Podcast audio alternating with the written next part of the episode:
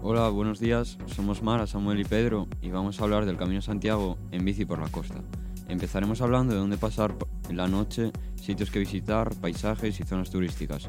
Y al final nos daremos unos tips de las bicis que habría que usar.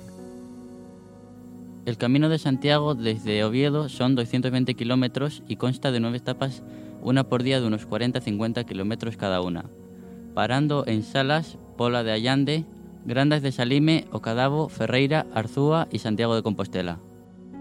En cada una de estas ciudades hay una gran cantidad de albergues que tornan entre los 15 y 30 euros por noche. Lugares más destacados a visitar son principalmente las catedrales, la de Oviedo y Santiago, y además la muralla de Lugo y el monasterio San Martín de Pinario. Para terminar diremos el mejor tipo de bici que es de montaña, la cual se puede alquilar o comprar entre 500 y 2.000 euros y es muy importante que no sea eléctrica. Hasta aquí nuestro podcast, un saludo. Adiós. Chao.